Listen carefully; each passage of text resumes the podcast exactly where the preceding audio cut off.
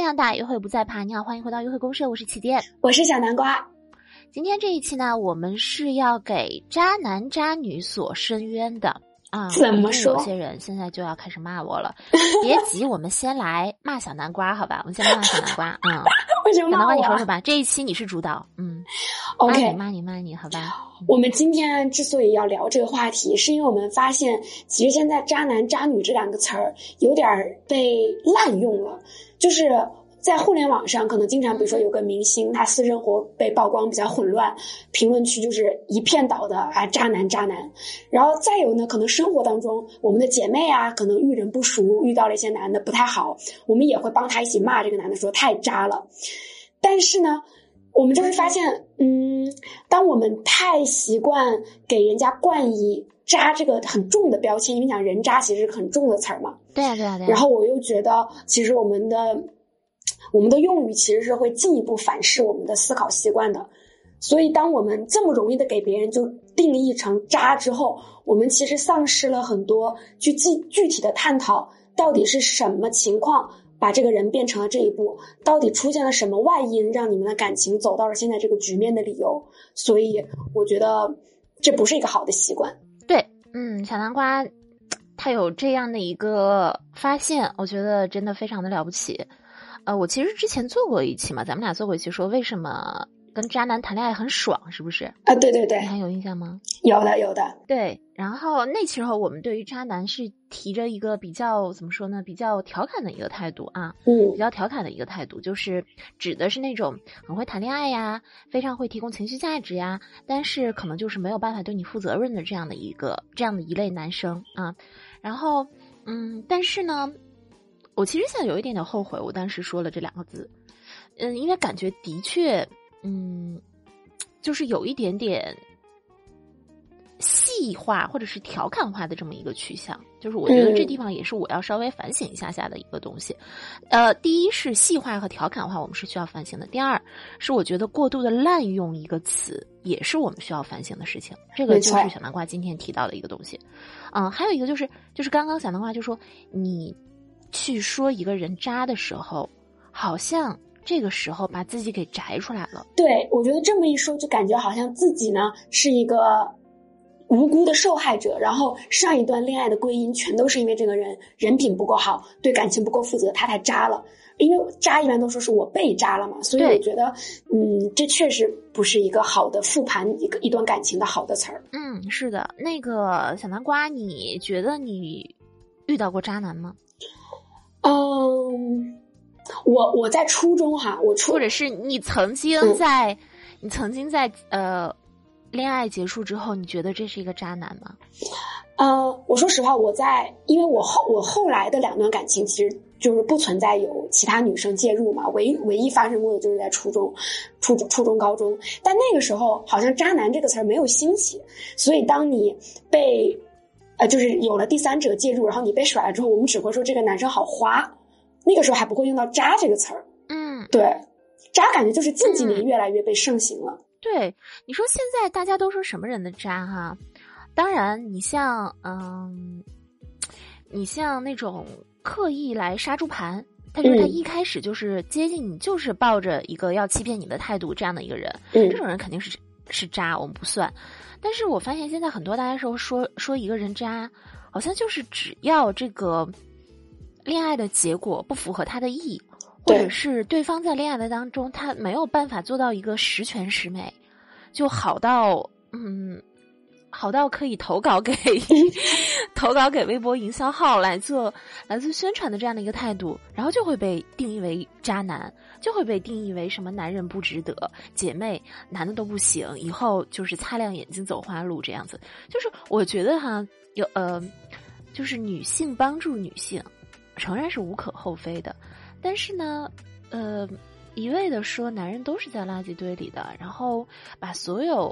可能那个结果没有如你所愿的恋情，都归之于对方是个渣，这其实就是，嗯，其实就是那句话嘛。那那你跟渣男谈恋爱，那你到底是个什么东西？对，一个被窝睡不出两种人，是不是？就是我们现在越来越发现，被欺骗的不是善良而单纯的人，被欺骗的大多是虚荣而贪婪的人。嗯，我记得啊，网上之前不是有句话很盛行，就是说，如果你不能接受我最差的一面，你也不配拥有我最好的一面嘛。然后我觉得很多女生可能就是轻信了这句话，就觉得自己不论在恋爱里面怎么作，男生都要兜得住。哦，那可能，所以有的有的情侣可能一开始相处的不错，然后女生开始慢慢的有这种小情绪，男生可能一开始也会哄会容忍，但是多了之后，可能男生的他没有办法像以前那样去一直哄你了，去迁就你了，他受不了离开了，女生就会说你变心了，你好渣，我被渣了，其实就也是这种这种有点像，所以这种渣男我们会觉得他其实是被被扣了帽子的，他并不是。应该被冠以渣男这个名号的。嗯，你你刚刚提出了一个，就是说有点无辜的渣男。那我们还可以再继继续想想，还有一些什么人，你觉得是很无辜的一个渣呢？啊，我觉得还有一类人，他可能是被养殖出来的、被培养出来的渣男，他不是一个天生的渣。培养出来的渣，哎，你这个，你比如说呢？你比如说，你这个观点我觉得很新奇，你讲一下。这个我觉得可能。因为关系当中，我觉得两个人他是彼此彼此滋养的嘛。那可能有的有的有的人他们是越变越好，有的感情可能就是两个人不断的互相激发出对方最恶的那一面。所以可能我觉得有的时候是一半的不作为也好，或者是一些不好的行径去去滋生了对方不好的那一面，并不是这个人跟你在一起的时候他就是一个渣男的。嗯，你说的太好了，就是当时当然我们也不说是渣男还是渣女啊，这个时候我们就先不说，就是对对对对对。有些有些男的也可以也也经常说指责别人是渣女嘛。对，我之前曾经看过一个呃电视剧，韩国的电视剧叫《浪漫的体质》啊，我我也在微博上经常推荐。嗯，然后它其中有一个嗯有一个剧情是这样的，就是呃一对一对男女情侣，那个女孩子特别作，就是在每个人的眼中就是啊经常去消耗那个男人的情绪价值，经常呃。比如说到处乱吃飞醋，把那个男生管得特别的严，呃，但是呢，也不给那个男生提供任何温柔的抚慰，也不给那个男生提供任何浪漫的仪式。然后大家都很奇怪，说这个男生为什么还老跟这个女孩子在一起？大家就觉得这个男的真是牛逼，真的是很善良的一个好人。最后那个女孩子呢，呃，也劈腿了，然后大家就，大家就那个愤怒就。到达了顶点，就骂那个女孩子。然而呢，在最后啊，就是他们俩确实也分手了。呃，然而在最后呢，影片里的另外一个女的，她就指出了这两个人之间的一个问题，就是这个男生他在看到这个女孩子的情绪索取的需求的时候，他没有去回应这个女孩子的情绪索取需求，反而是用另外一种嗯情绪暴力吧。我认为这种情绪暴力就不是说，不是说，嗯，也不是冷暴力，也不是热暴力，而是另一种方式，就是我看到了你的这种需求，但是我自作主张的认为你这种情绪，你这种需求是一种无理取闹，我不去满足你的这个需求，但是我在另外一种方式，我以一种故作忍让的方式，来表达我我的价值。明白吗？就是你对我有需求，我不去满足你这个需求，但是我依然在外人面前变成一个特别好的一个男友，就是让你其实挑不出我任何的毛病啊，让女生有点被架在了一个很呃有苦说难言的那种境地。是的，就是关系中，如果你非要当那个老好人的话，那怎么办？那我只能当那个坏人。嗯，啊，对，我记得这是你有篇长微博的内容，你有有就这个。是的，是的，是的。所以其实这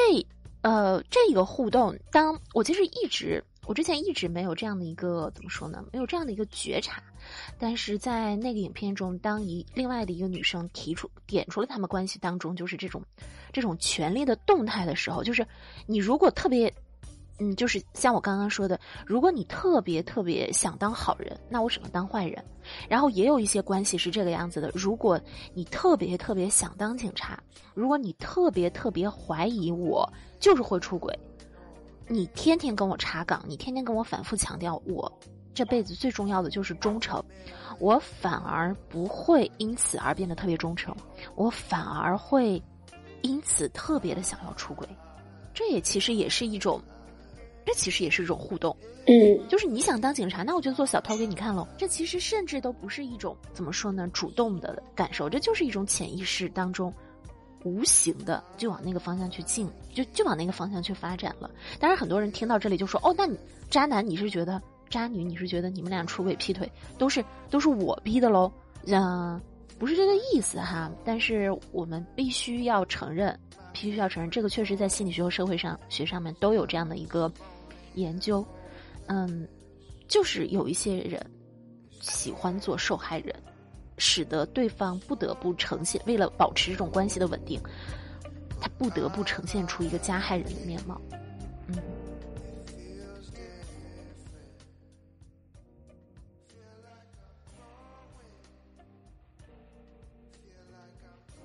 所以你在你就是以往的感情当中有被扣过渣女的帽子吗？嗯，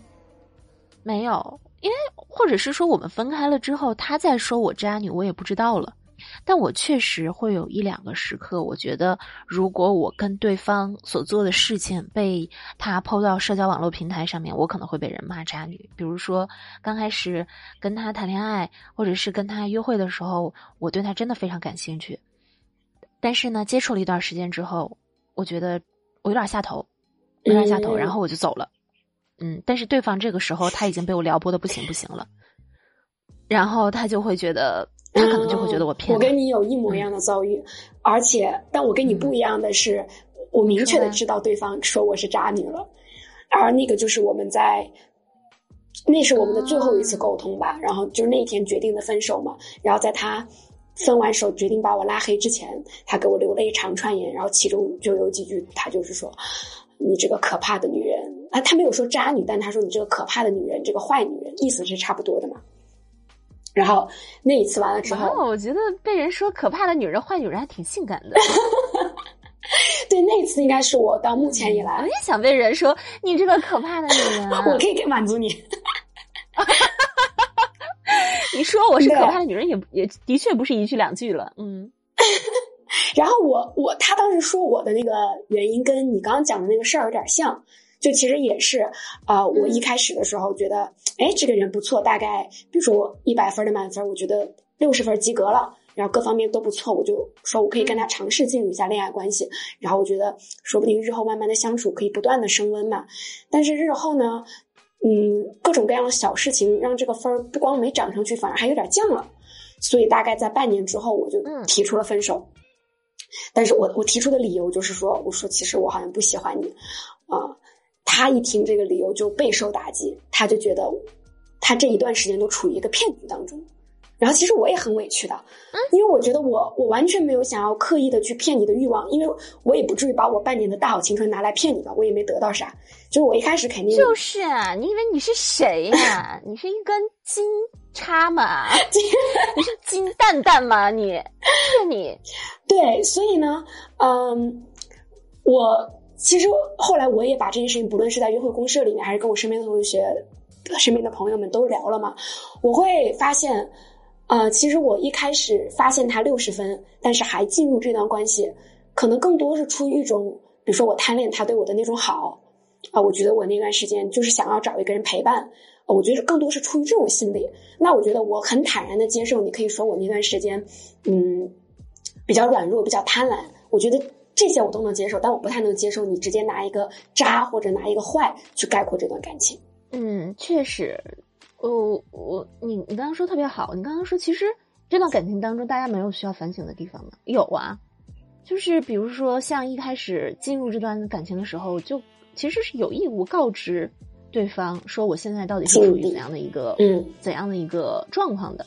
啊？对，就是我想跟你培养一下感情试试看啊。那如果如果可能感情没有烧到那样的一个地步的话，我我觉得我们两个人其实是有义务随时去跟对方 update 我们现在的那种感情到底处到了什么样的一个程度，其实是有义务这样的。我觉得现在小孩很多谈恋爱都是，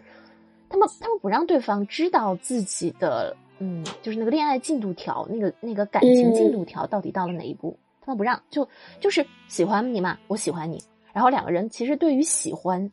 和对于亲密关系的认识都不够足，他们觉得哦，我喜欢你，你也喜欢我，OK，那我们那个池子肯定就是满满的了，然后就要天长地久，永不分离，然后就要经常，就是就是很确定，就对方对我一定是就像电视上演的那个样子，就像小说里写的那样啊。然后当对方觉得没有做到的时候，他们就是又情绪非常的低，就觉得对方哎呀不行，就是谈恋爱谈恋爱不好，然后男人都是狗篮子，女人都是会骗人的，然后再去有的时候又跑去质问对方，然后当质问对方，然后对方也觉得，就是嗯，对方也觉得很。怎么说呢？因为对方从一开始也没有面对过自己真实的感情，所以被质问的时候，可能也会呈现出一个很很脆弱的一个状态，就是他也不知道怎么去回答啊。因为刚开始说喜欢的也是他嘛，对吧？所以就是就是我觉得很多恋爱都是这样的，一开始其实是我们那个感情应该是一个慢慢往上爬坡的，但是一开始大家都是把那种错误的把那种激情和那种吸引力当做了最满的一个爱。于是他们说爱对方，他们说我很喜欢你，但殊不知激情是会慢慢下降的。如果当中没有没有通过随时的沟通，没有通过呃做一些事情所积累起来的亲密度，把那个池子再继续的往上填，那很容易就会变成了不爱。那大家会说，就是什么刚开始都分分钟都妙不可言，然后就热情都以为热情，他永不会减，就对，然后减了之后就开始大骂对方是渣男。就是我觉得这其实就是不对，这就是对爱情的认识度是不够的。所以我刚刚突然被小南瓜一激一激，然后叭叭叭说了这么一堆，我已经忘了我刚开始要说什么了。我想说的就是，其实每个人都是有缺点的啊。然后我们。我希望听约会公社的大家，从一开始进入一段亲密关系的时候，就可以对对方保持一个坦诚。你可以坦诚的，就是就是告诉对方，就是或者就是让对方知道，我们现在不是说爱到了顶点，我们现在真的就只是对对方保持着一个好奇，然后保持着一个吸引，我们慢慢的走到一起，然后看我们到底能够走到。然后我觉得讲这个故事另外一点呢，其实我并不是说我想要摘掉。呃，曾经这个前男友说我渣男渣女的标签，我是觉得，当我们转变了这个思维模式，我们不用渣这么泛的词儿去说这个，而是用比较细化的词儿，比如说，嗯，比如说七天刚刚讲的这个，呃，如何在一开始去沟通啊，包包括去善后啊这种事情之后，我们才能有助于下一段关系，就我们才能知道自己原来有哪些心理上的一些弱点，然后以及自己的这些弱点，如果你不去解决，会对你们俩之后产生怎么样的。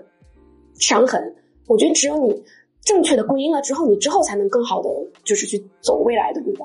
嗯，是的，是的，就是呃，我这我这里突然想提，我在微博直播，然后有一次连麦了花总，花总还有二总，二二总就经常会会说，就有些人喜欢说自己遇渣男，但我是另外一个人，就是我是永远不承认我遇到渣男，我嗯。因为我觉得每一段感情其实都是，都是反正对于我来说，其实都是爱过的，然后并且是爱的很好的。我不想管任何一个人叫渣男。但是二总就是说，如果你不承认你身上有你，如果你不承认你遇到的一些人是渣男，你还觉得那是很美好的一个爱情的话，你可能没永远没有办法走进一段更加真诚稳固的亲密关系。其实他从另外一个方向去，去也去点醒了我。小南瓜，你能明白我说的是什么意思吗？就是我们不要去归结于每个人都是渣男，但是我们也不要，或者我们也不要把每一段爱情的巅峰体验，你就说我拥有这段巅峰体验就够了。那如果每段爱情我们都只截取巅峰体验的话，嗯，那那你为什么还有那种稳固长久的恋爱关系呢？哦，我明白你说的。我们还是要去吸引一些，我们还是要去，对吧？我们还是要去，呃，复盘，我们还是要去想想，就是这段爱情里面到底缺了什么，啊。所以，对，只是复盘的时候，你你的用语上面，你是不是能够更注意一点？你不要用这么偷懒的方式去复盘，而是能够用更精准的语言。对对，是的。然后他当时说我就是就是很吸渣男，然后我其实就是有点委屈啊，我有点委屈，我就说，那那 那是我什么吸渣男了呢？然后当时花总就说，呃，就说其实呃，与其说是嗯什么样的。女生吸渣男，我们不如从渣男的眼光来看一下，就是就是想一想，渣男会被什么样的女生，渣男会更容易对什么样的女生出击啊？然后当时花就这个地方是可能跟我们的主题没有特别大的关系，但我就随便拿出来说说聊闲片嘛。好，花总说，如果渣男会看上一个女的，那肯定是对她意有所图啊。当然，这里的渣男指的是真渣男了，嗯，哦，真渣男，嗯啊，嗯，真渣男啊。什么对他的什么有所图呢？第一个是对他的钱有所图，第二个是对他的色有所图，第三呢，这个女孩子必然是嗯过于相信爱情，然后却不去考虑任很多的现实因素，所以呃，这样渣男就是比较好进行成本上的控制。所以，一个女孩子如果有三个点啊，当然也是一个男孩子如果有三个点：第一，有钱；第二，第二长得还可以；傻，对；第三，傻。那这三个特质当中，只要具备两个，他就很容易，就是渣，真正的渣就很容易对他进行觊觎。嗯，就这个地方是大家可以可以进行一下自己的针对自己的情况进行一下小小的小小的思考吧。嗯。然后花总又提出了一个点，我觉得特别特别的有价值。他说：“嗯，其实渣男或者是渣女，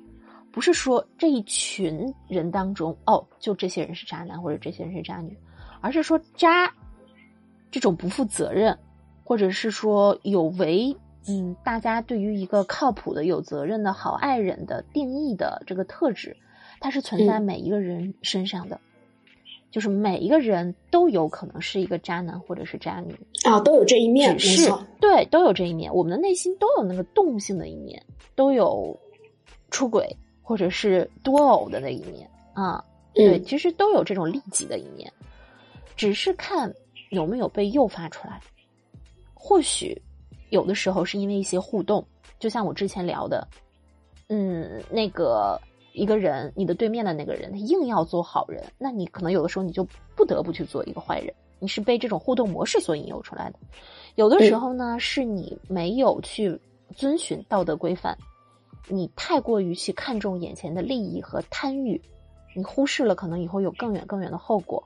有的时候是缺乏自控力嘛。对你缺乏自控力，你被引诱出来的。没错，正因为我们每个人的心中都有这种渣的潜质，所以我们才要更要谨慎我们跟爱人之间的互动，不要让我们的一些行为去诱发了他的这种天性。其实就像最开始说的，可能有些渣男是被培养出来的。对，而且当你在发现对方可能是成为一个渣男或者是渣女的时候。呃，我觉得要进行一下对这段关系的梳理和对自身的一些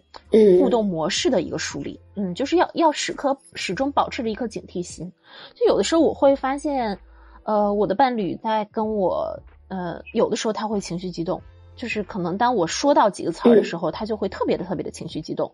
我我不会因此而就说。嗯，你就是脾气不好啊，或者是怎么样？我我就会通过这几个词儿，或者是通过那个模式，我去思考到底是怎么回事儿。就这些东西为什么可以 trigger trigger 到他？然后我发现可能是由于嗯他过往的经验，就这些东西对他来说就是一个不安全的词语。那我就避开这个词语就好了，我不会因此就去就去指责他说他情绪不稳定。那我为什么一定要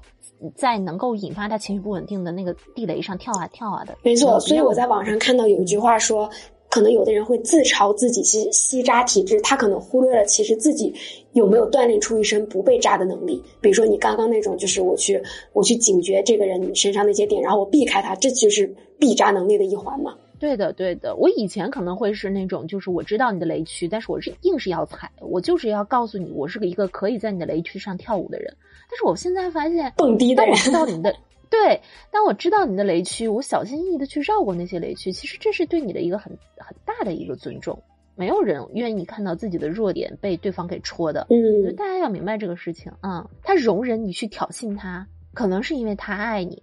可是如果你一而再、再而三的去挑衅他，那就是你不够爱他了。所以呢，我们通过这一整期节目，其实就是想要告诉大家。啊，当我们感情不顺之后，当我们遇人不淑之后，我们能不能不要只用一个很快捷的方式，以一句渣男渣女的方式去笼统的推断这段感情，而是可以更多的有复盘和反思自己的精神。因为如果我们不去仔细的探究你的心理，还有你伴侣的心理的话，那。你看待这段感情，就是觉得这是一个加害者跟一个受害者的心情，那你可能你就会对爱情越来越不信任。你在面临下一个来临的缘分的时候，你的心墙也只会越筑越厚，因为你觉得你之前被伤的很厉害，甚至你可能因为之前被伤，你甚至想要有那种报复的心理去报复其他人，那其实是你自己会错过很多很美好的缘分的。嗯，是的，啊，大家明白了吗？一味骂自己、骂别人渣是不可取的，然后一味只从每段爱情当中提取美好的记忆，呃，却忽视了他们所存在的不稳定和易碎的因素，这个其实也是不可取的。我们一定要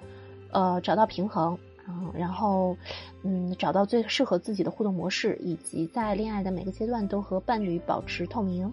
随时的沟通，然后让这个亲密关系是越来越牢固、越来越好，而不是一开始在激情的顶端和谎言一起起舞，然后最后就不知倒地，然后两个人就愤怒的骂对方渣，这这是一个不好的东西，好吧？明白了吧？那么这一期的约会公社就到这里喽，嗯，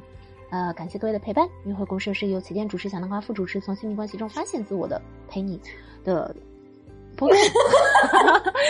一次更新，双周六晚八点在喜马拉雅直播，期待各位的陪伴。祝天天有情，天天有约会喽！再见，晚安，拜拜喽。